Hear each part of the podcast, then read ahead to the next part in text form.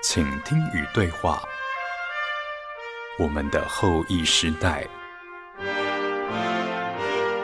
请羿之旅。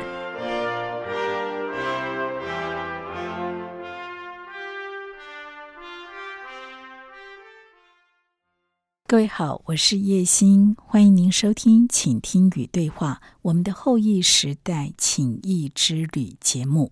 来到了二零二零的尾声，即将迎接新的一年。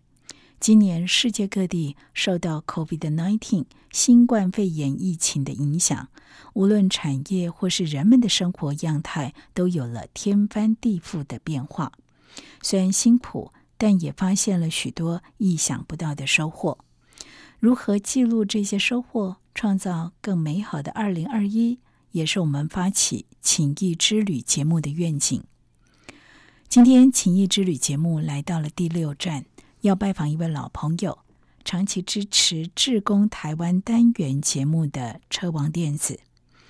车王电子从创立以来，专注投入汽车电子零组件的发展，也因应绿能化。跟智能化的潮流，勇敢走在技术的最前端。面对疫情造成的冲击，他们不畏惧，坚持寻找产业的更多可能性。一个企业要怎么面对时代的变化、突围跟成长呢？蔡玉庆董事长又如何的带领团队关怀我们的社会？欢迎您一块来收听今天好家庭联播网高玉董事长来到大雅的车王电子办公室，向蔡玉庆董事长当面请益。接下来就来聆听这一场精彩的对谈。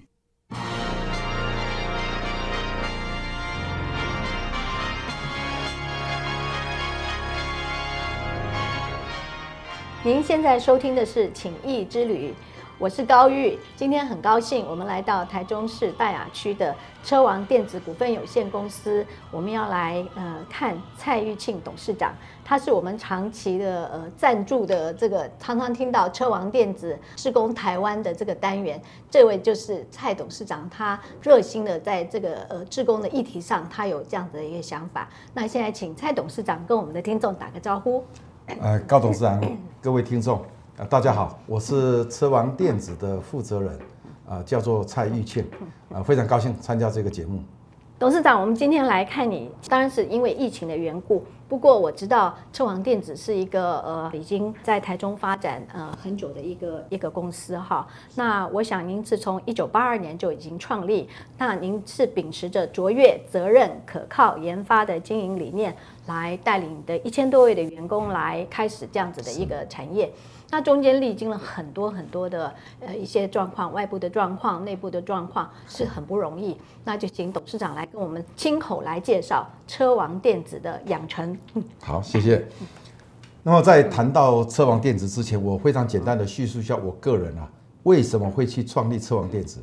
那么因为我在一九七六年，就是民国六十五年，实际上就是投入的产业啊，投入产业。那么在六十五年投入以后呢，我是在一九八二年，也是民国七十一年啊，就创立的车王电子公司。那么这个创立从民国六十五年到七十一年之间啊，我为什么会创立这个公司？因为在我的人生说穿了，我的人生规划哈，真正真的踏入产业界的时候就已经规划把自己的人生啊做一定的规划。我的规划第一个是三十岁，当时当时就。人生是由后往前看，第一个看到的是四十五岁以后，我希望四十五岁啊，诶，当时能够盖一栋这个所谓的高楼。第二个哈，我希望是在三十岁的时候，希望能够创业。当然，当时知道这个是很不容易，不过因为呢，因为当时才二十六岁，所以逼着从民国六十五年到到七十年之间啊，这中间呢，很重要一件事，既然要创业，你就要懂得很多的事情。那么这个就是我当时所想象中，我们叫做叫做倒 T 字形的人生，你就把那个回纹针啊，你把它把它摆在桌子上，底下是很很，譬如说很厚实的，上面是很又高也高，而且是尖锐的。事实上，这就是跟现在可能大家所谈的，就是人一定要跨领域，就是你底层啊，你要学习的非常多。第二个就是要尖，就是你要有专精。所以我当时啊，除了在，因为我是属学电机毕业，所以我除了在电机电子持续的去做专精学习以外，那么我在所谓的不同的专业知识上面呢，也不断的做学习。那因为要创业，所以要学财务、学会计、学心理学，也要学工程、学品品管。学人力资源管理哦，这一类的这一类的都在一定要在创业前把它学好哦，所以我想这是第一个非常重要，就是这个公司创立啊哦很重要的第一个个人，第二个非常重要是我因为啊提到要创什么业，创业一定要有独特，一定要有长远，所以在民国六十七年、六十八年，我花很多时间是在阅读，所以阅读里面就发现一个非常有意思的，就是很多的。的报道里面提到，公元两千年，全世界的引擎汽车，在它的引擎室里面啊，大概有百分之二十五，就是二十五 percent 啊，它的成本是来自于电子。而当时在我们台湾呐，基本上车厂使用电子产品几乎接近零了。也就是那时候这个产业基本上在台湾是不存在的。所以当我所有当时就觉得对这个产业非常有兴趣，因为它是一个跨领域。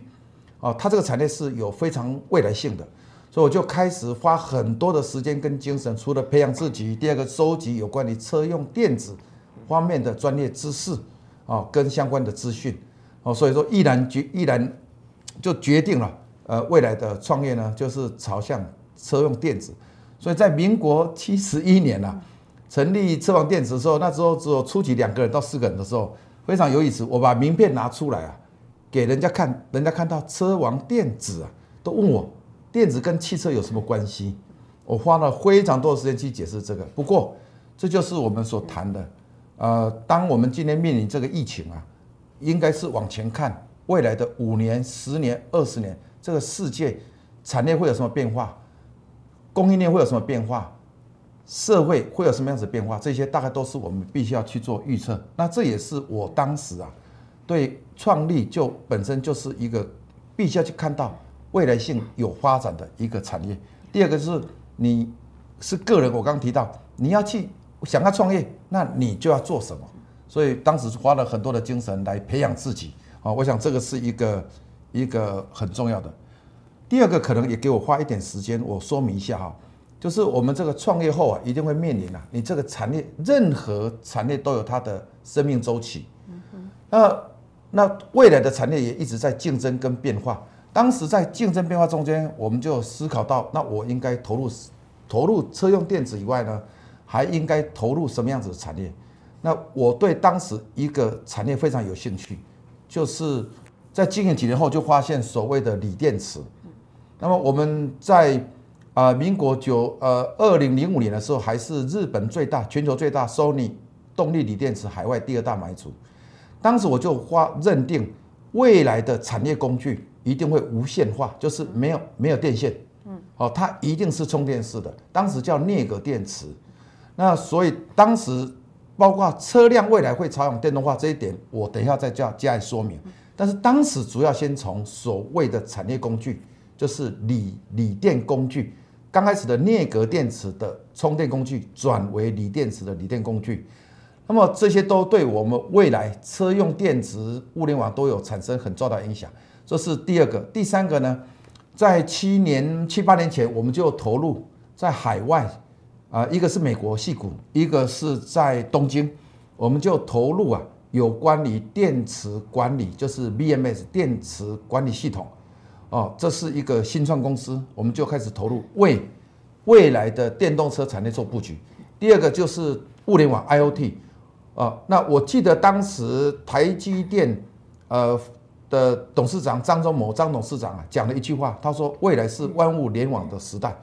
对一般人而言啊，可能对物联网不尽然啊，当时啊不尽然有很深入的了解。不过对我们而言，我们认定啊啊以为物联网，也就是我们车辆产业里面的车联网，是一个非常未来是一个非常重大的商机跟必要性。那么所以我们就投入在矽谷啊。投入有关于物联网伺服器相关的这个投资，虽然这个投资不一定很成功，不过当时就做这些投入，不过对我们今天跟未来也会有很大的影响。同时在呃大概在八年前，事实上我们就投入啊啊所谓的华德动力，啊以当时是非常不成熟的，那就投入电动车产业。那一直到四年前呢、我才来扮演这个负责人的这个角色。啊，这一些大概是属于产业啊，我们不断的往前、啊，去去推去演进。那么谈一个事业啊，刚刚谈到所谓的前瞻、预测、动作先机啊，很重要。另外一个是谈到个人的特质，谈到所谓的团体的价值观，或是你的企业文化以外啊，很重要是谈你的管理。我觉得我我为什么要希望跟听众啊，跟高中啊，跟听众分享啊，这个管理层面的所谓的动动作先机啊，实际上就是你要有点前瞻的看法。那我我有列了一个哈，第一个除了刚刚讲的产业的选别以外啊，实际上非常重要就是你本身啊，呃，你对你对管理面呢，你一定要先定义啊，你公司你的愿景，就是。你将来啊，当你退休后，还是在什么年度的，在哪一个状况底下，别人来评价你这一家公司，你的股东评价你这家公司，社会评价你这家公司，员工评价你这公司，觉得它是一个什么样子的公司？然后你回过来想，听他们的声音，这是不是真的是你要的公司？如果是，那大概就是你的 vision，你的愿景。比如他认为这家公司是一个。非常有创新力，这家公司是非常具有诚信。这家公司是怎样？这是良善的一面，也有恶性的一面。那那些恶性的是你要的吗？如果不是，大概就是你愿景里面不是你要的。第二个非常重要的啊，我们讲一定要使命啊，一定要价值观，也就是我们要去做抉择，我们要找做什么事啊？我们为了这个社会要做什么样子的事情？你说赚钱，赌博也可以赚钱啊。哦，这个诈骗集团他也是在赚钱啊。所以我们所认定的就是非常明确的价值观。我分享其中一个就是诚信，诚信是所有的基础，它是只有零跟一啦，也就是说不诚信就是归零。那么其他部分我就不在这地方啊啊多做说明。但是更重要一件事啊，就是你一定要有所谓的策略规划。很多的年轻人在创业，还是很多的企业主，事实上都有他们的策略思维，不过他有没有用一个模式能够写得出来？然后可以做大家共同讨论，所以以我们来讲，我们当然有所谓的策略规划，有目标跟实施的方法。那我就或许跟呃几点来跟我们呃听众做这个分享啊。那么举个例子来讲啊，我们在我创业的第四年，我们就投入当时宏基公司第一台电脑伺服器，叫做天龙五七零。那我们也投入，那时候我是创业呃呃第四年。从台北移到台中下来的的的第二年，我当时就投入这个部，那时候叫做，当时只叫 MRP Two，那个软体名称是美国叫 MCBA，它有十四个模组，必须要透过伺服器，然后来进行这个十四个模组是资料是串接的。当我们今天谈产业要数位化，我我想每天很多的媒体都谈我们未来要数位化。呃，我坦率讲，不是我们比较有眼光啊。当然，我们也预测未来我们的产业会长什么样子，还有我们的传承。因为人呐、主管也好，企业主也好，你对未来的人最不能把握哈，完全把握的，说穿了，有时候就是个人的健康，还有所谓的呃呃生命啊这一类，有时候是不见得是你能完全掌握的。但是非常重要，就是如何把你的知识跟经验。能够透过标准化、电脑化去做一个传承，那你才有办法将来去做扩散。所以当时我就毅然决然的就投入啊，就投入所谓的所谓的电脑化啊这个啊这个层面。那或许我等一下呢有机会啊，我可以把啊再分享一下有关于我们整个发展过程里面呢的管理到底投入了什么，然后后来获得什么，跟今天的社会跟未来的产业竞争。有关的部分，我再跟观众啊啊做一个做一个分享。谢谢董事长，非常感谢。因为你看一开始就这么的精彩，因为您在呃从事的是车王电子的产业，嗯、是。那可是，在你创业之初，你就已经看到电子呃车王呃车用电子的这些、嗯嗯、呃产品呢，不只是局限在那边，嗯、你会进入呃这个呃无人驾驶的一个状况。所以我记得前两年我们呃做呃跟客户做这个呃交流分享会的时候，曾经跟您合作过，你就已经呃用您的这个电动车无人驾驶的车来招待我们呃绕场一周，而且让我们看到您在那个电动车上的各样设备可以远距控制，还有说你也你也提到将来会呃朝远距医疗跟远距教学的这样子的一个呃想法来来进行。那这些东西我相信现在都已经正在实行中，不只是当时的一个一个预测。那就请董事长来跟我们说明一下现在目前的发展。谢谢。好，谢谢高董事长跟各位听众。我想可能在载具哦，不止谈车辆，整个载具的发展啊。如果以我的从商业上，大家的对它的定义啊，当然各有不同。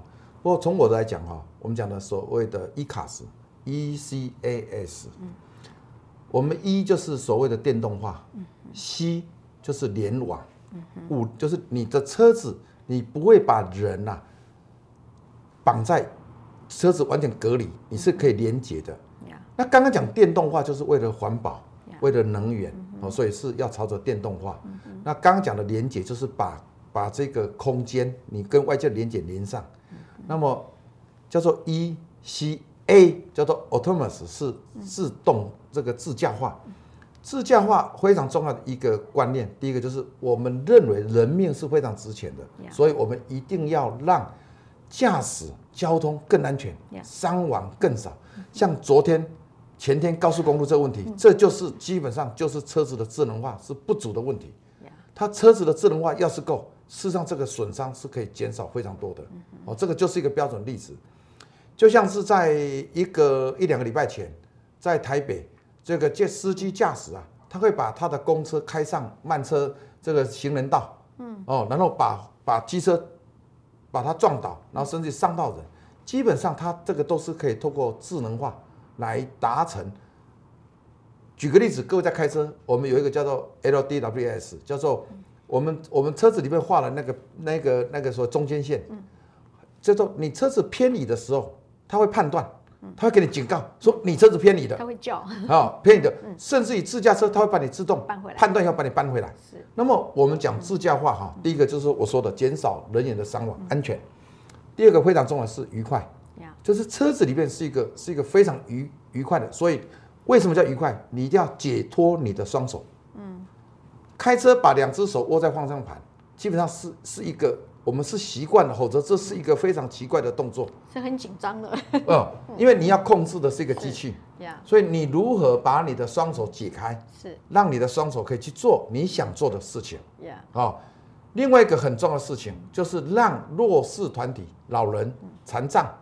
这些弱势团体有独立行动、利用载具行动的能力。呀，哦，也也就是老人弱势团体，他他没办法。那分最后一个叫分享，分享化非常重要，就是说，事实上它叫分享跟 S，实际上是 sharing 还是 service，就是分享化跟服务化。那这个分享就是说，将来啊，我们今天所看到的的。交通状况，我认为在十年后、十五年后是完全不一样。嗯哼，好，最多最多给你十五年、二十年，整个世界都就变了。什么意思？你现在看到的这个车辆这么拥挤，在这辆车辆这么拥挤，我们我认为未来的车辆在马路上是会减少的。第二个，将来很多的停车场基本上是不需要的，或是要缩小的。嗯哼，我经常望着我公司大楼后面的停车场，停了几。几百部车子哦，我经常跟我的同仁讲这句话，我说，你需不需要让你的车子出去帮你赚钱？我说，你为什么要把车子停在这里？嗯，哦，你应该让你的车子，让你下车后他就出去帮你赚钱。对，你上班他也要去工作。对，他就是帮你赚钱，因为你的车子是可以分享给别人而获得利益的，所以每一个人是可以有使用、付费、分享，不必拥有。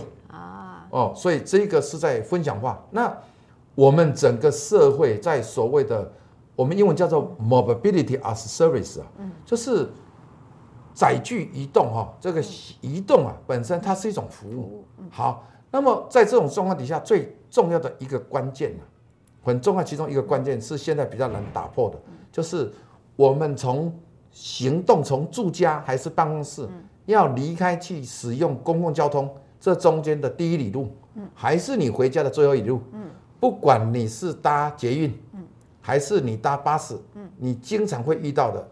就是所谓的最后一里路，好，我们通称第一里路跟最后一里路通称都叫做最后一里路。最后一里路如何达成最后一里路，可以让你 door to door，就是户对户。我从这里出啊不会淋到雨，我就出了门就可以搭车，然后这个车不属于我的，我到达目的地是要到达我的门口，你不能给我到巷子口外面，不能到达马路外面，我再走路五分钟十分钟。说哎呀，我们的住宅。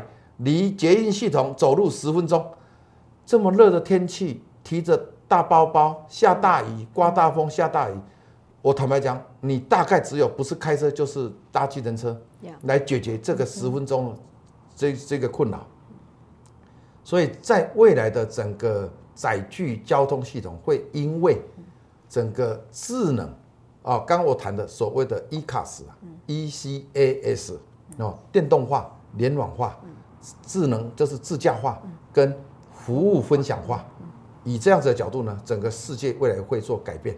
那所以以车王电呢，你如果你问我，我那么早前有这个概念，我坦白跟你讲，我哪里有这个概念？我绝对没有这个概念。但是概念是来自于长期的，你所做的决定是来自于长期的累累积。譬如说我在跟你谈这件事的时候，我坦切讲，我基本上真的我是不需要看稿子的啦，啊。它本身就是我的知识，还是我正在做的一一件事情。对。那么，那它从哪里来？我们应该想的，那它从哪里来？也，这也就是我要经营一个事业，我们要把这个事业推向哪里？推往哪里？当我们讲电动化，为什么我们投入的就是锂电池，跟锂电池有关的应用，投入锂电池的管理，就是 BMS 电池 （Battery Management System） 电池电源管理。包括储能，那么我们也谈到为什么我会投入电动巴士，嗯，因为电动巴士在台湾的产业，台湾的消费是非常的市场是小的，但是电所谓的巴士跟商用车哦，巴士跟货车基本上它就有一定的量了，而且每一个国家交通法规都有它一定的特殊的规范，所以电动巴士、电动商用车在台湾就有一个基本的经济规模市场，所以我们。认为第一个是投入，第二个，电动巴士啊，在我投入电动巴士、投资电动巴士的时候，全世界电动巴士才才才要开始，包括中国大陆，所以我们起步并不会比别人晚。那么这个就是说，当你投入一般的柴所谓的柴油车、汽油车的时候，别人已经走一百年了，你去追那一百年是很难的。在我们台湾呐，我们都叫做叫做跳跃式的管跳跃式的策略，大陆叫弯道超车，那。我们不一定是走原来的走原来的路，我们就去选定台湾有市场，台湾有 ICT 所谓的资通讯电子产业强的软硬体强的。那么另外一个啊，非非常重要的就是说，你这个产业有未来，同时你跟别人的起步是一致的，然后核心竞争力是我们具备一定的核心竞争力的。那这样子的发展，你大概就会有比较有未来性。那。另外一个当然更重要的就是它是不是一个世界性的一个市场跟世界性的未来？如果是，我个人看法，像这类产业都是我们的就要投入。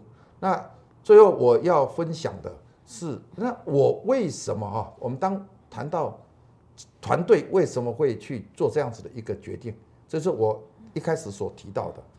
任何的经营事业啊，它其中一个非常重要的手法。就是说，除了愿景、使命、价值观以外，非常重要的手法就是说，你一定要有战略、策略规划。策略规划就是你要先有目标，有有愿景、有目标，然后你到底用什么方法来达成这个目标？比如说，我们知道哦，未来会电动化啊，未来会怎么样？当我们虽然知道这样子的时候，啊，你要怎么达成？你的达成包括你的技术的养成、创新，包括你的你整个团队，你不能把所有人都开除。你可以新创公司，但是旧公司怎么办？所以你必须要就开始长期规划，把员工的培训、技术的培养，包括引进新的人才跟旧的人才去做融合。哦，你怎么样子让怎么样子让你的生产线在未来能够转换？譬如说，为什么我们那么早就投入所谓的工业四点零？哦，这这一些东西啊，都会包括跟疫情，我想等一下会分享，也都会有关。所以，我提到的团队所谓的团体学习、个人学习，你一定要经常去阅读 data，一定要去看很多的 paper，啊，也一定要有千里马顺风耳。比如说你要去做产学，哦，你要去跟学者做合作，理由在哪里？因为他这些教授、这些学者，他就是我们的千里马、顺风耳。嗯，哦，所以他帮我们看远的，协助我们做做加速我们的判断跟精准。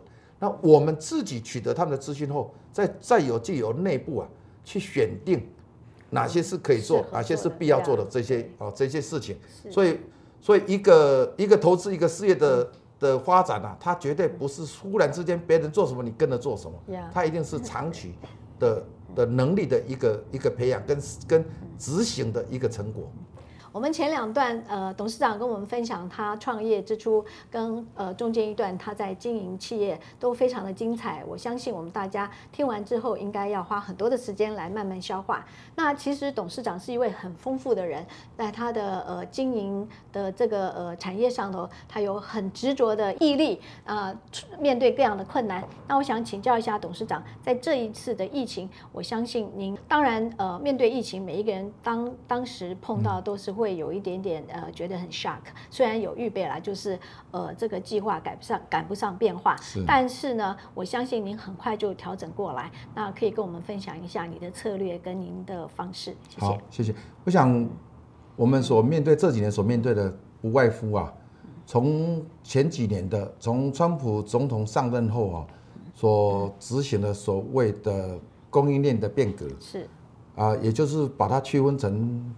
呃，中国跟就是中国跟西方世界，哦，也就是中美贸易战了。是，这第一个，第二个马上紧接着就会就是面临这个这个新冠肺炎。是，那么这两个那这两件事实上是对车辆产业冲击非常大。呀，呃，中美贸易战啊，一实施的第一件事，我们的产品就被增加百分之二十五，百分之二十五，谁会支付？呀，你注意看，美国把供应商啊。增加百分之二十五的税啊，消费者从消费者零售价基本上是没有上涨的。嗯，那你可以想象的，那这百分之二十五是谁支付的？这一定是基本上啊，一定是从供应链要负很大的很大的这个责任。啊，不管进口商他也分担一部分，但是供应链是负责很大的责任，所以这个对从供给面来讲是一个非常大的。呃，挫折，哦，也是一个很大的挑战。那 COVID-19 哦，因为各位非常清楚，新冠肺炎呐发生以后呢，第一个所以最大就是人脸的移动，哦，不管是空中移动还是陆地上移动，所有的移动基本上是减缓、减少，甚至于停止。哦，到今天为止，事实上还是如此。是。那么在这种状况底下呢，你所有的第一个。车厂、汽车的生产厂，它几很多都上半年几乎都停掉。嗯，所以各位可以看全世界排名前一百名的汽车零件供应商，包括就算是前十名、前二十名，上半年几乎都是亏本的。哇，所有非常知名的供应商基本上都是亏本的。哦，所以为什么？因为车厂都停下来了。呀，我们在台湾，因为我们非常幸运啊，幸运哦，我们有这样子环境。不过。在欧美到今天为止，这个疫情还是非常严重。是啊，我想它恐怕要到明年下半年以后，哦，或许才有办法去克制。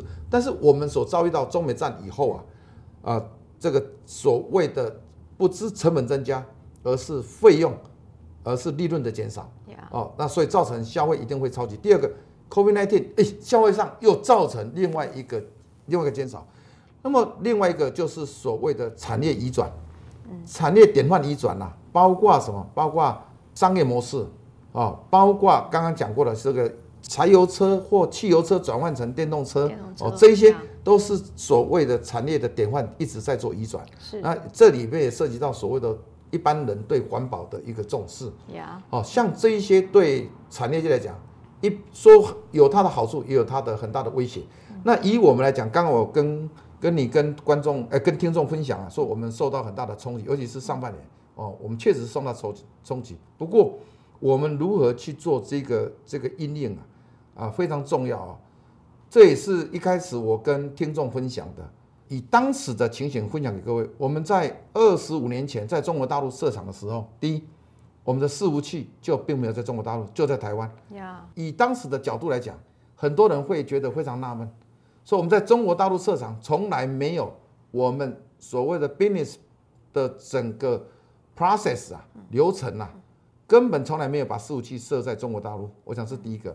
所以我们的同仁到中国大陆去旅去出差旅行，他们打的电话，我们是透过类似像 C&C，叫做 Computer and Communication，就是我们利用通讯线，利用我们的资讯线，同时也兼通讯线。所以员工在二十五年前到中国大陆出差，他打回家的电话就是拨一个代码，就是从台湾从台中拨电话回家。所以你要讲多久就随你吧。嗯哦，所以那回过头来看今天。我们全球海外的据点五六个海外的据点，包括美东、美西、英国这些据点，所有的事务去全部都是在台湾。所以你在这是已经非常多年了。所以你二十五年前就已经预备好，呃，应对这个疫情的啊，这个我我想、这个，虽然你不知道有疫情，但是你们已经呃没有这个我我相信哈，我们肯定没有这样子的那么强的预测力。我不是先知了哈。不过虽然这是一个开玩笑话哈。我这我认为是一个很重要的事情，是为什么？因为呃，对资讯安全，对，一开始我们就对这方面有相当程度的一个。第二个，我们讲的就是标准化、制度化。那么你不能说台湾的企业的运作的制度跟中国大陆的运作落差很遥远，会因人而设施落差。你在海外子公司的制度更落后更多，那这个太难了。那你如何？一个事业的扩充，尽量做到一件事，就是当把通讯线是通的，通讯线是通的。第二个，把你的电脑的终端机安装上去，插接电插接，通讯资料插接，基本上就是一个公司的成立了，就通了，哎，就通了，你就照这个系统运作。是。哦，所以你剩下的就是你怎么去快速的教导员工，熟悉这些流程跟电脑化，你就可以非常快速的。展开你的另外一个事业。所以，当大家手忙脚乱的用这个呃通讯设备来开会，或者是呃这个发派指令的时候，其实那个都是以你们已经行之多年的这个你们在工作上的习惯就是这样。呃，肯定的啊，对啊，这这也是这也是为什么呃车王电在我们经济部呃智慧机械、智慧制造里面的金质奖啊，呃，我们第一年就获得卓越出动组的这个金质奖。事实上，车王电在推动工业四点零也是非常早。也是非常早，所以不管是驻华大使，很多驻华大使的访问团，还是国外，哦，非常多的访客，我们也很乐意去做交流，来了解，哎，物联网、大数据、AI，或是 RPA，这一些很多新的科技，你怎么样子去做落实？哦，怎么样子是导入而真正应用在你的事业？啊，举个例子来讲。我们的目录基本上，我们的目录像在欧洲的目录基本上都是电子目录。嗯，客户直接在我们的目录查核所有的所有的资料，不是查而已，它事实上是我们建构一个平台，跟他电脑，我们的客户的平台完全去做嫁接，利用他的平台直接就可以查询下单，不必再经过我们海外子公司去做文件资料的转换，而直接导入到我们的呃 Oracle 的 ERP，哦，然后再透过我们的 APS。再形成一个制造的一个流程，到回过台货送到海外子公司，然后再做发货。所以整个从接单、从查询、接单、下单、生产指令、供应链到出货、到收款、到整个批结、成本结算、财务结算各方面，一个是只有一次性输入，而且是一个流。太厉害了。嗯。呃，也不敢这么说。不过我在想哈，事实上我相信。全世界很多的公司大概都有这样子的一个能力了啊，只不过是说，只不过是说，当我们今天没有做到，呃，我认为他们应该在努力中。不过我谈这个不只不是说炫耀，而是应该是一个分享，说可能我们那么早年想这个问题，是因为要涉及到国际性的扩充，是。涉及到人这个这个所谓的传承，是。啊，涉及到传承，涉及到包括你有未来的经营的第一代、第二代、第三代。你如何？为什么我们要往上市方向走？就是为了企业的永续。为什么要做电脑化？为什么要做标准化？这些都是为了永续。好，所以我想这个这个部分呢、啊，大概因应这个疫情呢，更重要有一点，我们车王店在这个所谓的电子商务，事实上我们的产品在电子商务要交易是有它一定的困难度的。是。不过各位如果去看汽车维修锂电池工具，还是胎压侦测器，你到 Amazon 上面去打我们啊，因为全世界通用有一个品牌叫 AC Delco，还是我们自己车网的品牌。你在 Amazon 上面，我们叫 More Sensor M O R E More Sensor 哦，对不起，我不是在做广告了啊。当你查一下 AC Delco More Sensor 的的产业工具的目录，还有这个 TPM Tire Pressure Sensor，就是轮胎气压侦测系统，你上去看，它的评价甚至于是是最佳的选择，而而且是甚至于 TPS 有可能。它的评，我看上个月评语是是最佳的，是第一名的。嗯、那么这个意思是我们在策略规划里面，我们非常清楚，电子商务啊，它是一个未来必然的必然的趋势。嗯、那么我们在公司的策略规划就会规划哪一年透过电子商务一定要达成我们的营收，透过电子商务来达成多少百分比。嗯、所以你就会投入资源，设立公司，培训人才，使用工具，然后把它定为。管理目标，然后持续推动。那它确实像我们在有这个疫情啊，事实上我们的电子商务部门成长的速度都是接近了倍数，逐年都在接近倍数的成长。那么这也是我觉得台湾呐，啊、呃，我也跟国内相关的贸易推广机构，也跟各市政府啊有机会接触的时候，也不断的呃呃呼吁他们啊，要怎么帮台湾的中小企业跨出这个国门啊。在很多年前，我就一直呼吁，我们一定要培养电子商务人才，熟悉电子商务的本身的技能。那么台湾现况而言，我个人看法，在电子商务人才真正熟悉电子商务人才的部分，我们认为事实上是还有很大很大的培养空间。空间是是是呀，非常厉害。这个诶，董事长您真的像一个宝山一样，我们真的是呃这样的时间实在是挖掘不完。但是呢，呃，我知道您有。呃，除了在经营呃你的呃企业上头，你有很多的想法。其实我知道你对于台湾这块土地有很大的热情。那你呃呃跟我们合作一个呃志工台湾的节目，其实您说呃台湾最最。呃，最让人家感动的就是志工的这一块。那我想请您跟我们谈一下，因为其实呃，媒体在台湾也扮演一定的角色。那您对于媒体的看法，您在这个跟我们合作的这个过程里面，您有些什么样子的一个想法？跟您对您来讲，在媒体上有一些什么样子的一个建议？嗯，好，谢谢。那么我们跟高董事长，跟我们呃音乐台啊。合作这么多年了，十几年了，当然也有很多人问我说，这个对你的事业有什么帮忙？呃，这就是涉及到经营者啊，你对你的经营事业，你本身的，我们谈到不管是愿景、使命跟价值观的问题，那这个涉及到我们的价值观啊，跟我们的使命，我们认为任何企业，事实上台湾很多企业啊，全世界都一样的啊，大。大部分人都基本上，我认为都是具有善念的，啊，具有善念，只是很很多的，尤其是企业主或年轻人，他们并不知道如何如何让他的善念能够付诸实实现，啊，那我认为企业经营者本身啊，基基本上是拥有一部分的资源，所以我们觉得哈，虽然我们经营也经常面临一些冲击挑战，不过我们认为哈。持续的，持续的，尤其是台湾这么小的一个地方啊，这么小的国家，你如何在世界各国哈，你能够能够去啊形成对别人的呃影响，甚至于去做合作，我们不能讲帮忙了啊，最少你可以，台湾人口少，整个国土面积小，但是我们除了科技这个 ITC 产业、半导体、自动讯非常发达以外，我觉得，我觉得台湾最重要的还是台湾的良善的人跟文化，跟我们这个所谓的社会，是足以给很多的国家、很多的地区去做交流，还是。我们有一个喜欢跟人家分享的心，我觉得很重要。是，是，那这个就提到哈，我们为什么推动自工台湾呢？啊、呃，我也经常在我们的文件上面写到哈，音乐台本身就是一个公益平台，所以我们一定要借由公益平台哈。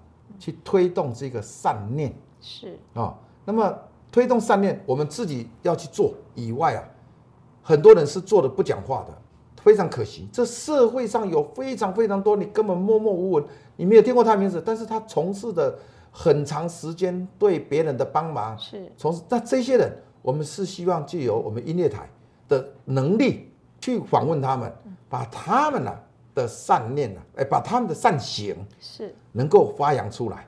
所以队友访问，然后同时同时分享以外，同时我们的同仁也去学习。持续让我们的善念能够发扬光大，这中间有一个很重要的，就是所谓的共好，是，就是台湾要共好，这地区要共好，世界共好。我讲共好观念。第二个一定是共荣，就是台湾好，产业好，哎，这地区好，我们大家觉得，哎，我们大家与有荣焉，哎，我们觉得以你为荣。最后一个非常重要就是共存，就是我们应该去寻找共同点，大家的共同利益点，让我们共同存在，而不是。斗争争论，我想这个是非常重要的一个基本观念，就是你如何把把一般的媒体，所谓的媒体，它有它的喜好，嗯，甚至因为它很多的商业的一考量因素，我们要存活嘛，对，它会有某种程度的说的事业事业规划，就是我哪一类报道比较多，来占多少比例，对，那我们希望哈，能够像这种媒体啊，第一个一定要把。社会大家不一定关注得到的事情，能够给予关注，这第一个。第二个当然一定要真实。我个人看完我们的好家庭的音乐台哈，古典音乐台可以考虑将来对他们的作者，哦，甚至于可以怎么合作。哎，你把你写这本书的里面的很多东西，你到音乐台我们采访他们，他们去做说明。一来我们鼓励他，二来我们。也让听众从不同的角度再去了解不同的层面的事情。呀，谢谢，非常谢谢呃各位听众的收听，呃，我们情谊之旅下次再见。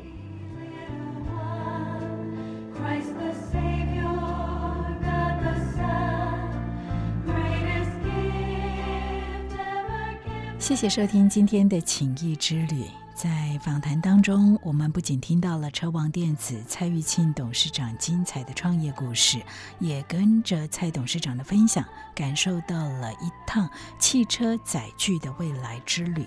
虽然受到疫情的冲击，但车王电子的韧性让他们找到了产业更多的可能性，将会继续前进，并且用企业的力量持续关怀社会。正如蔡玉庆董事长。在志工台湾单元节目当中所倡议的“车王电子”，与你一起打造华人最美的家园。感谢你收听这一集的情谊之旅节目。这个节目在古典音乐电台的官网跟 Podcast 平台上都能收听得到。没有听到完整节目的朋友，欢迎您上 Podcast 平台随选随听。当我们同在一起。一起改变，一起更好。感谢车王电子的分享。好家庭联播网与您开创共好时代。